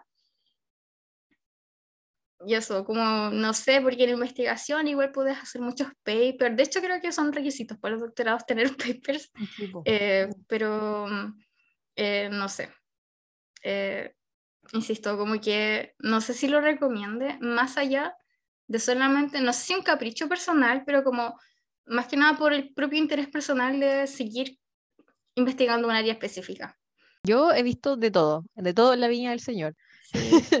en mi caso, por ejemplo, bueno, yo estuve desempleada dos años de en, cuanto a trabajo estable, digamos. Yo igual mm. estuve trabajando, no sé, en proyectos locos y cosas que de repente salían, pero que obviamente no servían para mantenerse de ninguna forma. Y si bien yo conozco muchas personas y he hecho redes, eh, puedo decir orgullosamente que los últimos cuatro años todos los empleos que he tenido han sido por, concurso abierto, así como muy, muy así como mandando currículum a la vida. Pero eso no significa que me he podido mantener solamente con mi trabajo de antropóloga y quiero como transparentarlo porque por, igual estuve haciendo clases de inglés particulares, llegué a tener cuatro estudiantes al mismo tiempo y también eh, durante el año pasado, antes del trabajo actual que, que, tengo, estuve haciendo clases de español a personas de Estados Unidos. Entonces, igual al final hay que vivir. y como dices Sí. tú, si es que quieres seguir este camino, también hay que pensar que esa puede ser una posibilidad. Y a lo mejor si te apasiona como a mí, estás dispuesto, dispuesta, dispuesta a complementarlo con otra cosa cuando sea época de vacas flacas. No lo sé.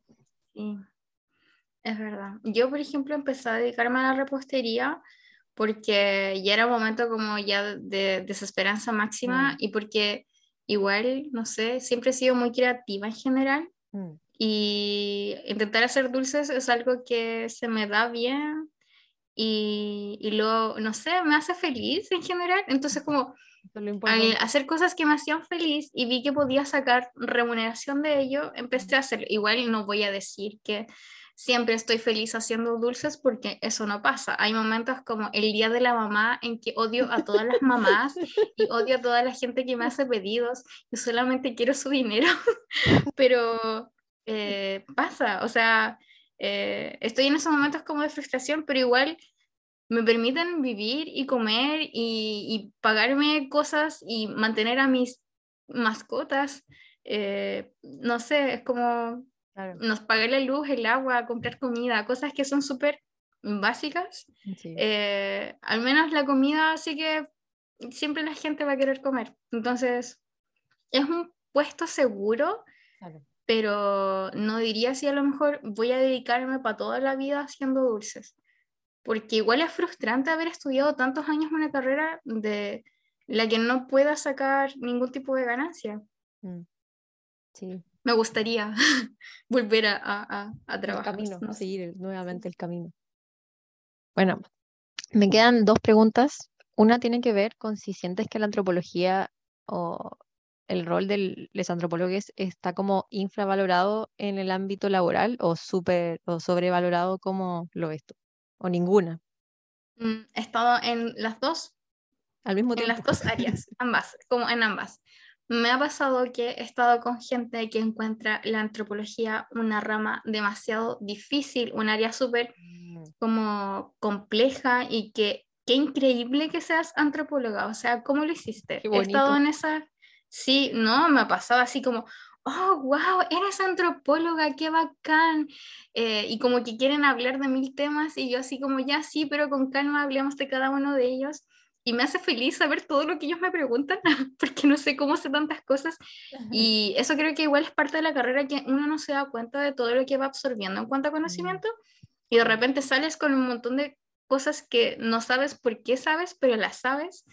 Y puedes citar incluso a gente. es bacán. Confirmo. me pasa. Eh, o que lo relacionas todo igual con cosas de tu carrera. Bueno, igual por alguno estudia lo que estudia. Pero, y también he estado en el otro lado como que la gente desconoce y así como, ¿y en qué trabajan? Como, ¿y, y a qué se dedican? ¿Y, y qué hacen? Como he estado muy en los dos lados. Mm, Igual es bonito cuando la gente reconoce lo que uno estudia, pero estar constantemente diciéndole a la gente, no, hacemos esto, y la antropología como, no sé, la definición básica como es el tema de la cultura, y la cultura es todo esto, y se dedican a esto, y e- es, desgastante, es muy desgastante. Mm. Em, eso, eso puedo decirte como estamos los dos. No sé si puedo decir, o sea, me gusta que me reconozcan, claro. pero eh, también siento que es una batalla muy larga que dar Mm, eh, a que la gente sepa lo que hacemos. sí. Y tengo la esperanza de que, verdad, en el futuro la gente va a saber que es un antropólogo. Por favor. ah. La gente, sí, la gente en su casa, el señor pescador, no sé, la gente en el mercado va a saber, Sí. todo el mundo va a saber qué hacemos. Yo Tengo la lo veo, esperanza que lo veo posible. Lo veo posible. Es parte, es parte de las cosas que me mueven para hacer divulgación científica. Es que me encuentre con una persona X en la calle y me diga, ¿qué, qué, qué ocupación? Ah, soy antropólogo. Ah, que no me digan qué bonito y yo vea el desconocimiento de sus ojos, sino que me lo digan de verdad. Pasa. Sí. Me ha pasado como que, ah, sí, como que dicen, ah, sí, y no tienen idea en realidad. No, pero sí, yo tengo fe en que en algún minuto se va a lograr. Sí, Hay que tener fe. verdad. Y ya, bueno, cerrando la conversación y cerrando la sección, te quería preguntar como lo mismo de la última de la otra sección. Un consejo para las personas que estudiaron antropología y se enfrentan al mundo laboral y algo que te hubiera gustado saber sobre el mundo laboral. Oh, wow. Eh, no sé si soy la persona más adecuada para dar consejos. A lo mejor para la gente que recién salió de la carrera, es que antes de que salga de la carrera, se haga redes. Eh, de hecho, en cuarto año tuvimos un curso que se llamaba Antropología Aplicada. Y en este curso el profesor lo que nos hizo hacer fue buscar, aquí, o sea, eran grupos, eh, era trabajo en grupos y que teníamos que buscar a cuatro antropólogos que efectivamente estuvieran trabajando y tener entrevistas con él y a través de esa entrevista aprender efectivamente lo que hace el antropólogo.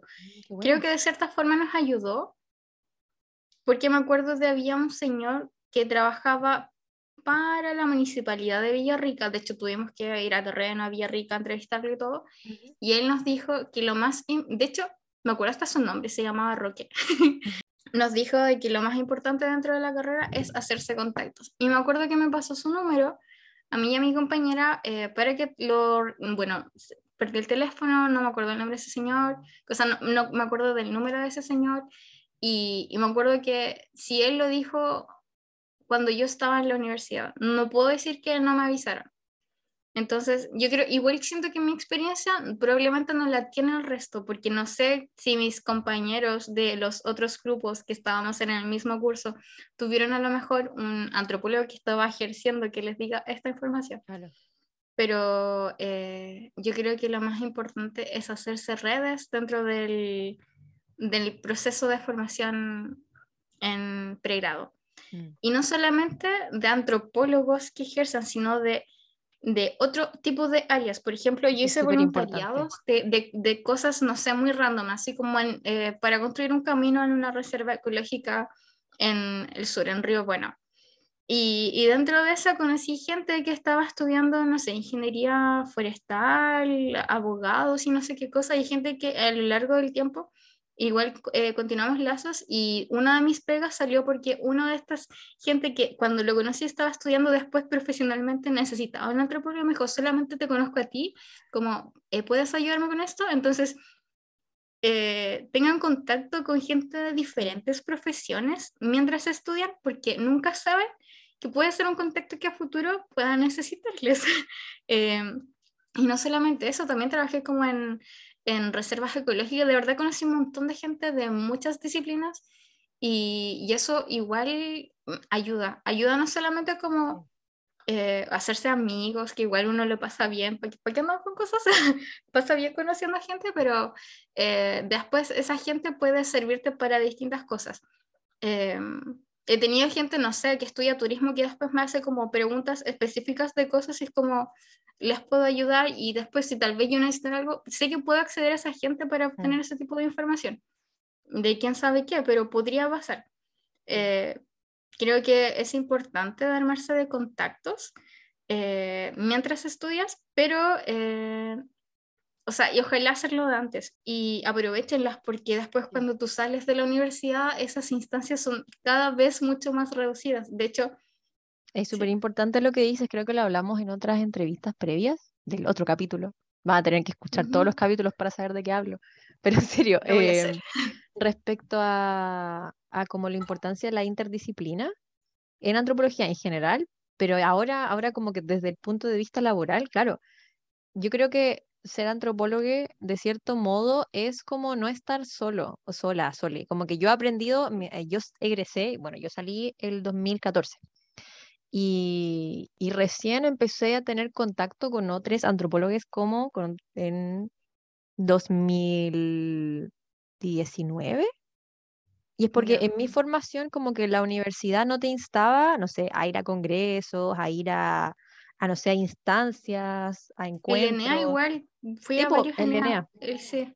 El que el Encuentro Nacional de Estudiantes de Antropología. Es una buena instancia para saber lo que hace el resto de estudiantes y sus investigaciones. Sí, y aparte yo era como súper tímida antes. Yo como que, bueno, a raíz de una tragedia personal, después comencé a desarrollar mi, mi, personal, mi personalidad más y como de hacia afuera más que hacia adentro. Y claro, y ahí comencé a, a, meterme como a grupos y a cosas así como de saber qué están haciendo los antropólogos en Chile, dónde están. ¿Dónde están? ¿Qué están haciendo? ¿Qué hacen? ¿Se juntan? ¿No se juntan? ¿Qué comen?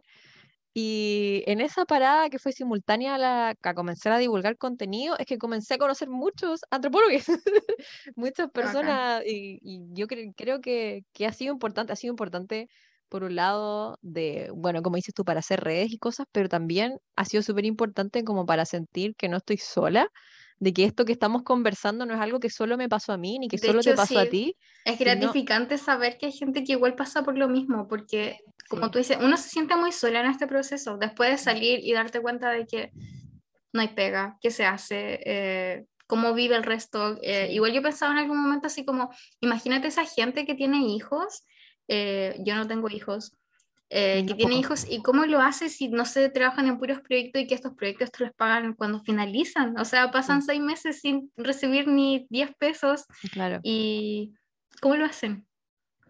Entonces, como que, claro, a medida de mi desarrollo profesional he aprendido de que la colaboración y como esto de, de hacer colectividad y de hacer solidaridad y de, de yo te apaño, oye, estoy haciendo esto, dale, te lo comparto y como de conversemos, de saquemos lo que hacemos para afuera, es demasiado importante. Como a nivel personal y, y yo quiero creer que también ayuda a generar como una diferencia en lo que es la disciplina y la experiencia de otros antropólogos al fin. Es Por último, eso. por último desde la, desde la terapia, desde lo terapéutico, que es conversar sobre estas cosas y no sentirse soles al final. Grupo de apoyo de Grupo antropólogos. de apoyo. De mandarle un besito a la red latinoamericana de antropología digital, cuyas reuniones son siempre grupos de apoyo. Así, que eso.